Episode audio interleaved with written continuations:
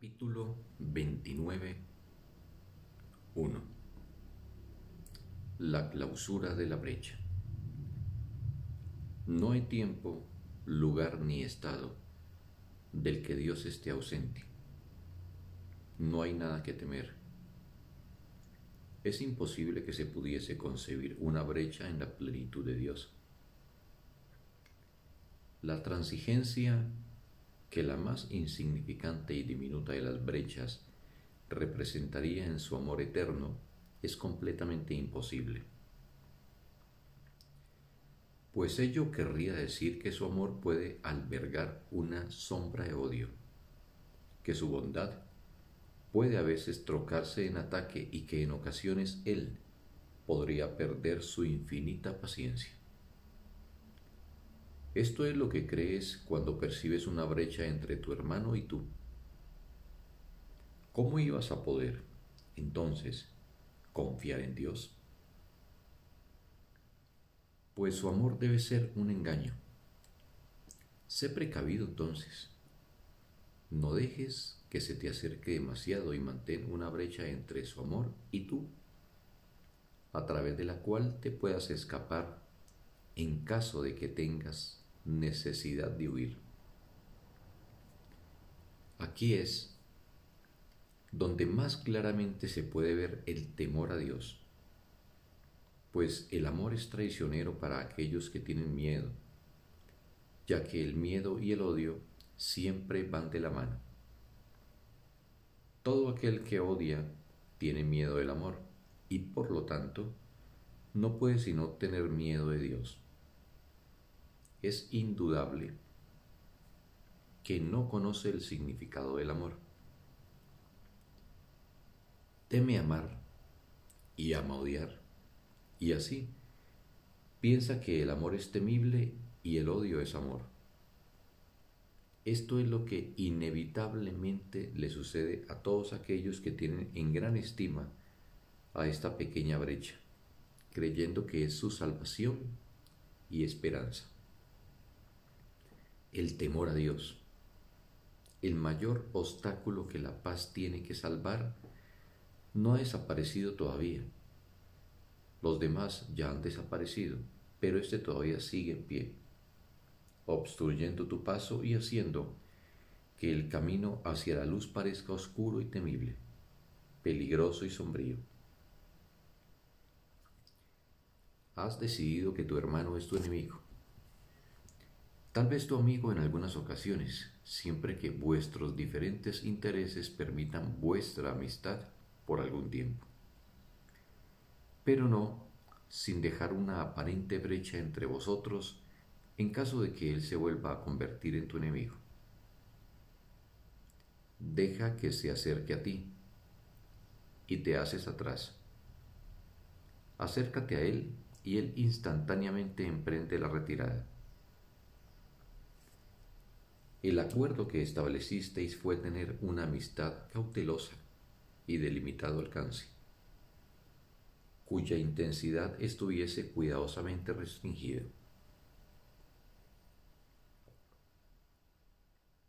De modo que lo único que tú y tu hermano hicisteis fue establecer un pacto condicional en el que uno de sus puntos era una cláusula de separación que tanto tú como él acordasteis no violar. Y convinisteis que violarla sería una infracción del acuerdo de todo punto intolerable. La brecha entre vosotros no es el espacio que hay entre vuestros cuerpos, pues ese espacio tan solo da la impresión de dividir vuestras mentes separadas. La brecha entre vosotros es el símbolo de una promesa que os habéis hecho de encontraros cuando os parezca, y luego separaros hasta que los dos decidáis encontraros de nuevo. Y entonces vuestros cuerpos parecerán ponerse en contacto y concertar un lugar de encuentro donde reunirse pero siempre es posible que cada uno siga su camino, supeditado al derecho de separaros, acordáis reuniros de vez en cuando y mantener vuestra distancia con intervalos de separación que os protejan del sacrificio del amor. El cuerpo os salva, pues os aleja del sacrificio total y os da tiempo para reconstruir una vez más vuestros yo separados, que creéis que realmente menguan cuando os reunís. El cuerpo no podría separar tu mente de la mente de tu hermano, a menos que quisieses que fuese la causa de vuestra separación y distanciamiento. Por consiguiente, le atribuyes un poder que no posee. Esto es lo que hace que tenga poder sobre ti, pues ahora piensas que el cuerpo determina cuándo debéis reuniros y que limita vuestra capacidad de estar en comunión con la mente del otro.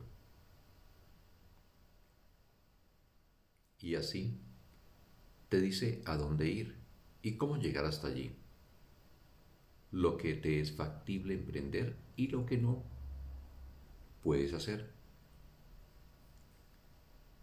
Te dice también lo que su salud puede tolerar, así como lo que lo fatigará y enfermará. Sus inherentes debilidades establecen los límites de lo que puedes hacer y hacen que tu propósito sea débil y limitado. El cuerpo se avendrá a todo esto, si ese es tu deseo. Permitirá solamente limitados desahogos de amor intercalados con intervalos de odio.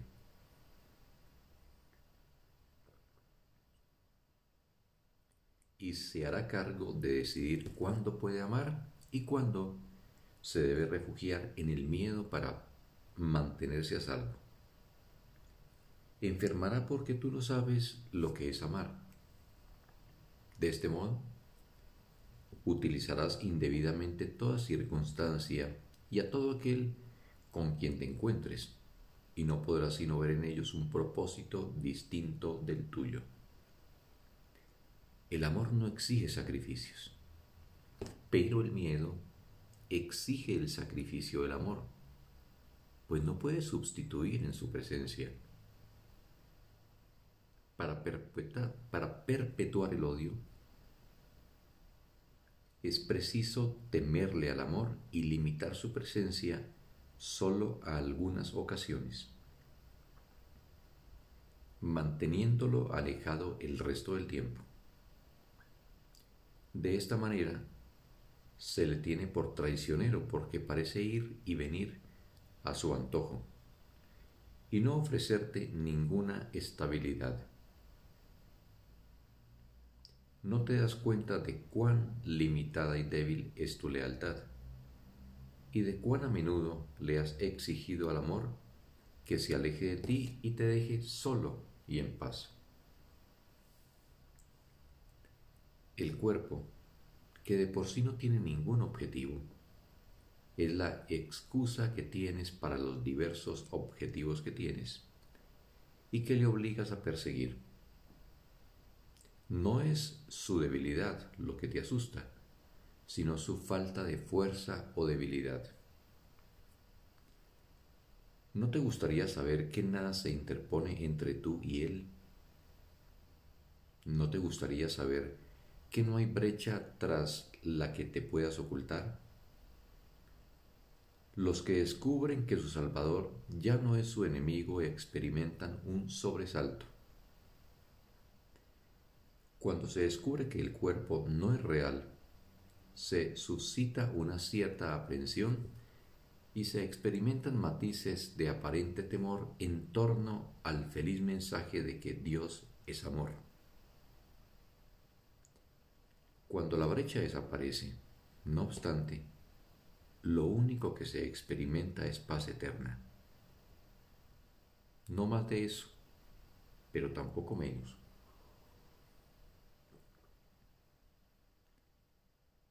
Si no tuviesen miedo de Dios, ¿qué podría inducirte a que lo abandonases? ¿Qué juguetes o baratijas podría haber en la brecha que pudiesen privarte por un solo instante de su amor? ¿Permitirías que el cuerpo dijese no a la llamada del cielo si no tuvieses miedo de perder tu ser al encontrar a Dios? Mas, ¿cómo sería posible que perdieses tu ser al hallarlo? Fin del texto. Un sagrado día para todos.